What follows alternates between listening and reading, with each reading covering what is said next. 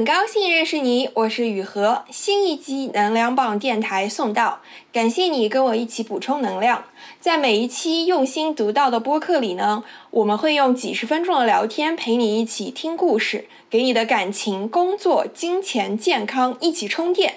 你可以在任何音频播客 APP 搜索“能量棒电台”，就能找到收听，请订阅哦。我一直免费创作了这么久呢，现在很需要你的支持，请加我的微信 yuhexyz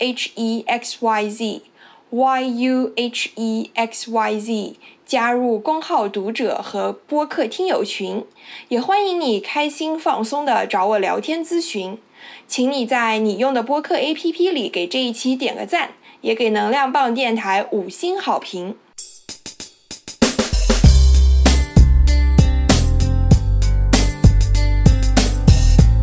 这期的话题呢，跟回家有关。你是不是从上学开始就离开家乡，又去了不同的城市工作呢？你想象过你的爸爸妈妈在家的生活吗？工作之后，我对这个问题有了更深的认识。想象一下，你正在建一座自己的房子，这座房子象征着你的一切，你的学历、工作、生活等等。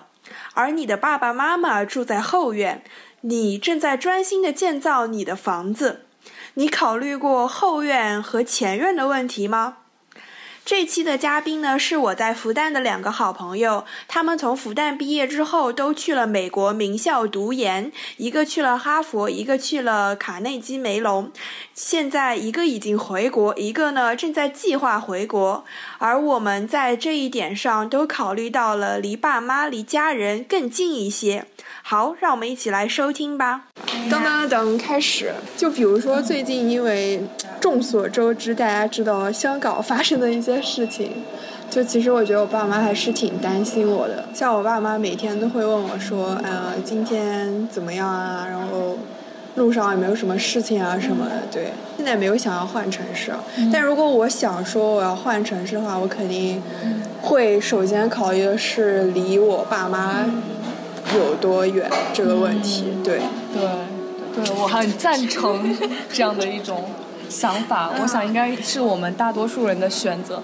就比方说，我最开始回国的时候，当时就是想要找一个离家近一点的地方，所以就是兼顾我自己的舒适度和我父母的舒适度。因为我当时确实是有一个机会是留在美国工作，但是我就觉得还是回来吧。然后回来以后就找了现在的工作。嗯，但你会不会觉得有的时候你在 location 在地点上做出的选择就会限制你的更多的机会吗？嗯，会有，所以我觉得我也不是一直就开始从美国毕了业就马上回来了。我在美国工作了一年，然后工作了一年以后会有不同的想法，就是会像刚刚说的，就是。找住自己的 priority，找什么是优先的。然后在那个时候，我觉得我回国是优先的，所以我就是回，因为回国以后有很多不同的城市嘛，可以在不同的城市里面进行选择。对对对，对对，所以瑞瑞觉得呢？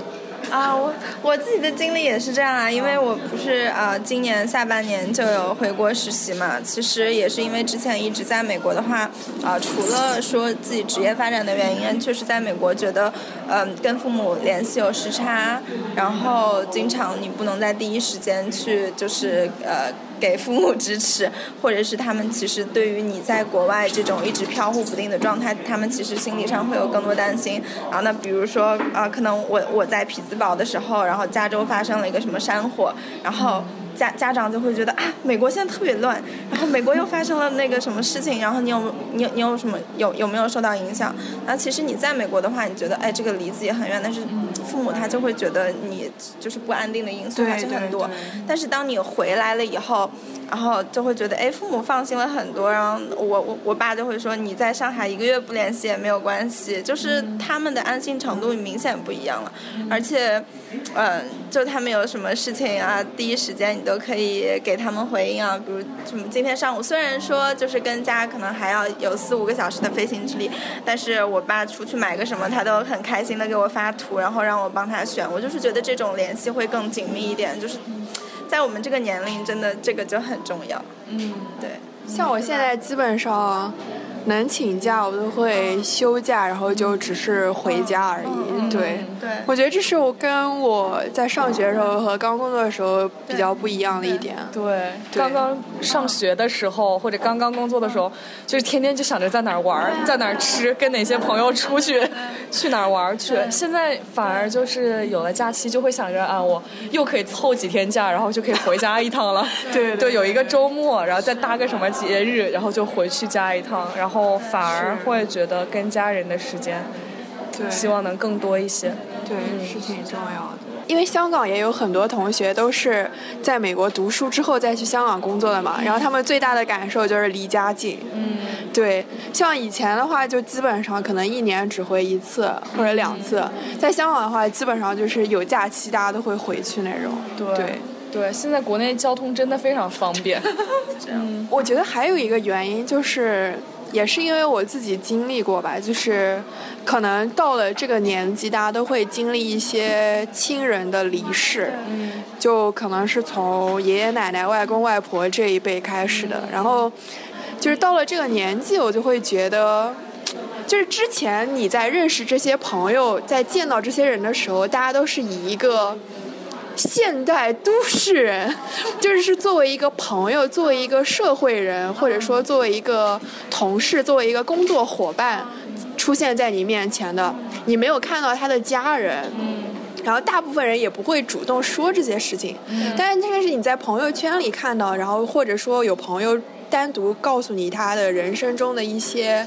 变故或者是大事的时候，会觉得说，就以前你不会觉得后院会起火的，然后你突然看到了后院起火了，对，就是我觉得现在比较大的改变就是感受上的是，就就在这些事情上，我不会存在任何侥幸心理，对，因为我觉得在这些事情上，不管你是一个什么样的人，人都会有生老病死，对。你刚才说的是后院起火嘛，所以我就想到其实前院也会起火，就是我们自己年轻人现在不是我们就我们的工作节奏很快，然后压力很大，然后现在我们也看到了很多年轻人可能就过劳啊、生病啊、猝死啊，所以每当看到这种新闻的时候，我就会很担心说，哎，万一哪天我出什么意外了，然后呃，我我我我这些有有有限的时间都扑在工作上了，然后没有陪伴我的爸爸妈妈，我也没有给他们安安排好，我就会觉得。这个这个这个这个我会很自责，很对，很不能忍受，所以我会觉得还是要经常对要回家要多陪陪他们，对，嗯，对是，对，哎，我觉得我很喜欢这个比喻，就是我们这个后院前院，后院表示家人的健康，前院表示自己的健康，我觉得这个。跟我们的呃马上要说的这个比喻是相连的，就是我想到的就是就是建房子，就是那个房子前院和后院。我觉得如果就是归纳一下刚刚我们说的，就有点像以前的我，真的很注重的是那个建房子，就是我希望我自己的事业做得很好，我希望自己很努力，这个房子建得很高很漂亮。然后突然有一些事情发生以后，你就会发现其实那些院子搞不好比我这个房子要重要。对对，然后就会发现自己的前院后院。嗯，确实要关心的更多一些。你说的很有道理，这个这个比喻很形象，我觉得。对，这个比喻就是我刚刚突然想到，就觉得哎，这个前院后院的事情真的很有趣。是。而且我觉得。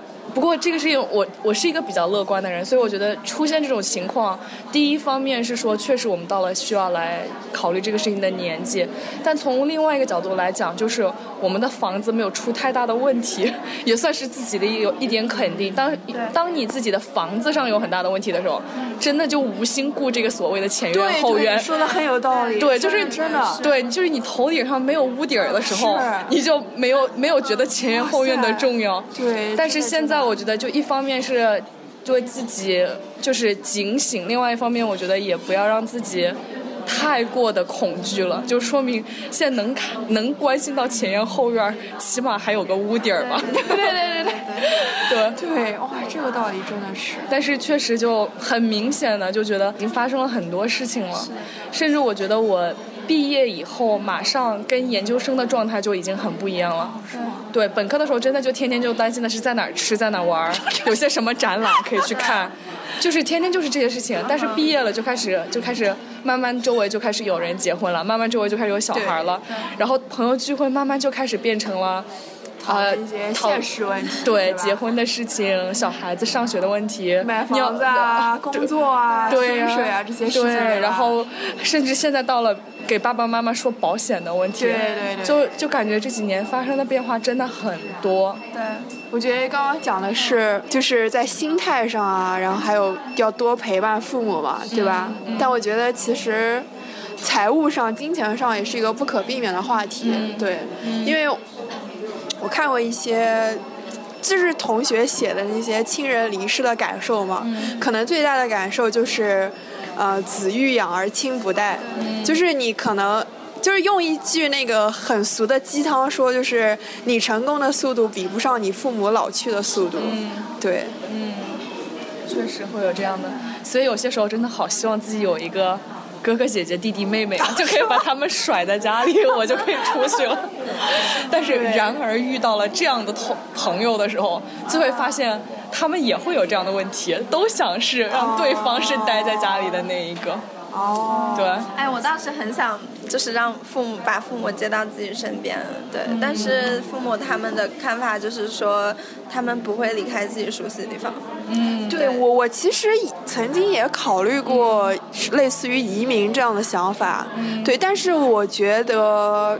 对父母来说，要改变，不仅是语言上啊，什么饮食上这些最基本的生活上，可能要改变整个社会环境啊，还有什么，比如说一些社会规则规范，一些行为方式上，我觉得对他们来说真的是很难的。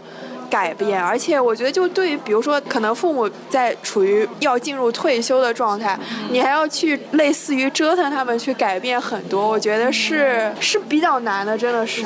对对。对，这就刚好就是刚刚我们去卫生间的时候发生的那一件事情，就是在门口看到一个奶奶、一个爷爷拿着衣服抱在那里看了半天，左看看右看看，不知道哪边去，然后就看到他们的时候，我才会想到，原来生活当中这么细节的东西，这么。小的一点东西都会造成他们生活上的困难。对对，就就因为洗手间的标志，并不能让老年人很快的理解这是男厕所还是女厕所，对吧？对，所以。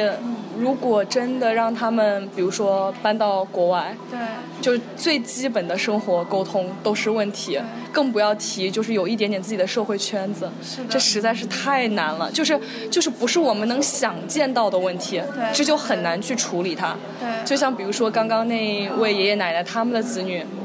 他们也没有办法会想见到这样的问题，他们就会遇到这样的问题，就会很麻烦。对对，这是每一代人一代一代的人的这个不同的生活方式的改变带来的，我觉得。所以我们这一代人很难想象父母那一代。在新的新一代的生活中会遇到什么问题？我觉得，而且其实我觉得，就是从父母来说，他们就是如果他们跟跟我们到了一个新的环境，等于其实他们只有我们嘛。对。然后那如果说让他们抛弃了他们的圈子，然后他们的爱好，他们所熟悉的一切，然后就等于是就是把他们拴在我们身边，好像就也蛮自私的。对对对，我也觉得。所以就现在不再想这个事情了，然后就是尽量的让自己去离他们近一点，对。是有些时候真的觉得我们父母这一辈挺不容易的，因为我觉得他们真的是经历那种巨变的一代。就他们是孩子的时候，他们的父母是那种比较老式的父母，然后兄弟姐妹很多，资源很少，然后很艰辛的过了他们的半辈子。然后结果到了我们的时候，孩子又只有一个了，挺惨的。小孩的思想还那么独特。对呀，对呀，对呀，对呀，真的挺不容易的。唉，嗯，但是好像又没有什么特别好的解决方式。哎，我也觉得是。对，对，因为比如说，如果是真的想让他们很独立的话，我又觉得他们也没有很快乐。因为我感觉就是我妈妈，她说她就说她的一大爱好就是我，对，就是如果真的给她很多的自由，对吧？然后她对啊，感觉对她来说，对也挺难的。哎，我家就不是，像像我爸我妈是那种，有的时候我去联系他们，他们都不理我。然后我周末的时候，我好不容易有点时间，我说咱们视个频啊。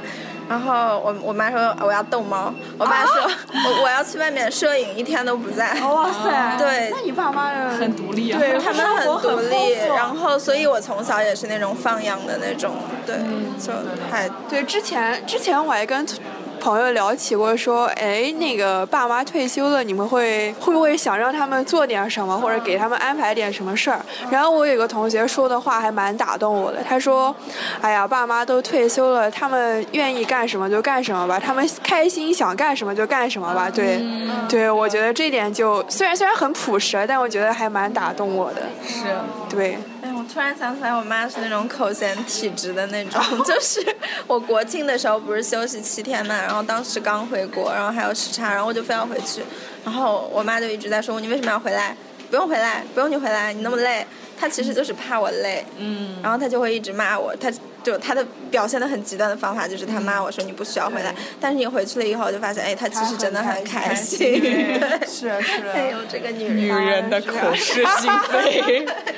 是，哎，没办法。其实，在这方面，我觉得很多设计师也就是在在在努力，特别是我在那个美国遇到的很多产品设计师，其实大家都会在考虑说，就是留学生父母的养老问题。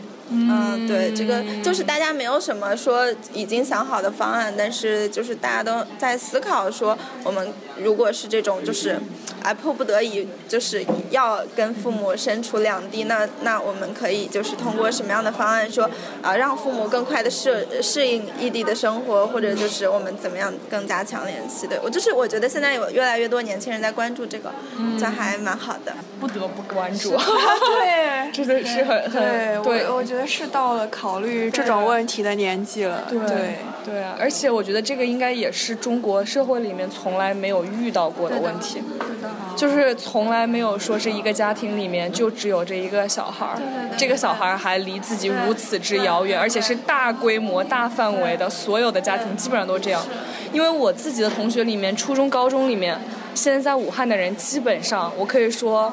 十个人里面看有没有两个，对对对，没错，对这倒是真的。对，就是，也就是说，这十个家庭里面可能就有八个家庭，对对对对，就是两个人在一起，爸爸妈妈在一起，这个我完全我都觉得很难想象，这这这些应该这么多的老人以后会怎么办？是。对，像我有一个朋友，然后他他家长也是属于那种就是思想比较超前的嘛，然后他在她是一个女孩子，然后她在美国工作，然后呢，她爸爸妈妈在那个就是国内的一个城市，然后她回国以后，她就觉得哎呀，就是父母肉眼可见的变老了，她就真的很想留下，但是她因为留下以后，她那个城市非常小，又没有适合她的职业，她做不了产品设计师，那她可能就需要转行。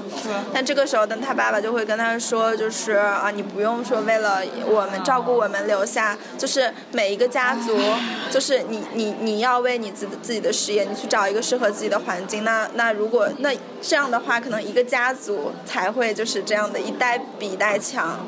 对，就是这个角度真的就是也也听了很让人心酸，对，对就又很感动，但是又很心酸。对，我觉得家长是这样，他们其实很分裂，一方面希望儿女有很好的未来，但一方面又希望他们离自己稍微近一点，过得不要那么辛苦。对其实很多家长，我觉得想让孩子近，还真的不是说让家让孩子们去照顾他们。说老实话，我觉得我在离家更近的这段时间里面，也没有照顾到我爸妈什么，反而是吃了他们呃，对就是是就是享了他们很多福。是是是 贴着他们吃的更好了，各种各样的更方便了，所以他们其实，我觉得其实我现在回家一趟，我爸妈会比往常他们过得更更累。就我如果不在家，他们其实到了周末可以出去游个山、玩个水、拍拍照。我一回家就得想着给我做点吃啥，忙点啥，带我去逛逛啥反而就是会更麻烦。是是，对，所以他们其实我觉得出发点都是为了我们。是。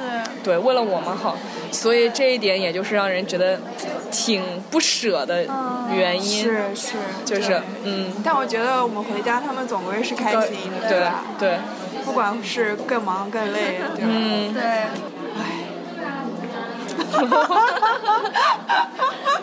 好像到了一个无解的结局。是，对，但是这种羁绊本身也很美好。嗯，对对对，是的。对啊，就是到这个年龄了，你就觉得哎呦，工作啊、学习啊都是 social 啊，都是那种都都不是最核心、最重要的东西。是是是，对对，我觉得大家大家都会慢慢体会到这一点，就是家人的重要性。录完这期播客呢，我也想整理一下我们想表达的想法。为什么这期我和朋友之间聊面对啊孝敬父母、父母养老问题，没有关注在钱、金钱本身呢？是因为其实可能你自己也发现了，其实父母呢，可能某些时刻最需要的是钱，但是他们大部分时候最需要的其实是。子女，也就是你能够在情感、生活甚至精神上给予支持。所以说，其实啊，无论是后院还是前院，其实最主要的还是你自己。你自己这座房子，你要花时间去发展，成为你自己想成为的样子，成为一个能够创造多维价值的人。如果你是一个二十几岁的青年呢，那你的父母这可能还没有退休，或者说正在准备退休。那么当下他们是在各方面能够照顾好自己的。那现在对你来说就是抓紧时间发展自己的窗口期。父母也是独立的人，他们有自己的生活智慧，他们有自己的人生经验，他们有权利去尝试和创造自己。退休后的任何生活方式，无论这个前院和后院你自己是怎样衡量的，那其实，啊，最最最主要的还是你自己这座房子能够建起来，能够建好，能够有最起码有个屋顶。不然的话，你你怎么去支持陪伴父母呢？可能有些时候你会觉得不知道从哪些方面去关心、陪伴、孝敬父母。可以联系的方面还是挺多的，比如说家庭财务管理。比如说，教父母使用新技术、新设备；比如说，让他们更了解你所在的环境是什么样的，你所在的社会是什么样的，你身边都发生了哪些新闻时事，哪些大事。还有再比如说，就是身体健康和营养，其实，在很多方面，你对父母都是能够起到支持辅助作用的。最重要的一点还是说，你自己能不能有这个能力、有这个精力去真的去支持父母，真的去。给父母一些生活上、情感上、精神上，甚至金钱上的一些支持和鼓励，还是我们很喜欢的那个比喻，就是在你建造自己的这座房子的时候，你也要注意到前院和后院，然后有些时候，这是一种平衡的艺术。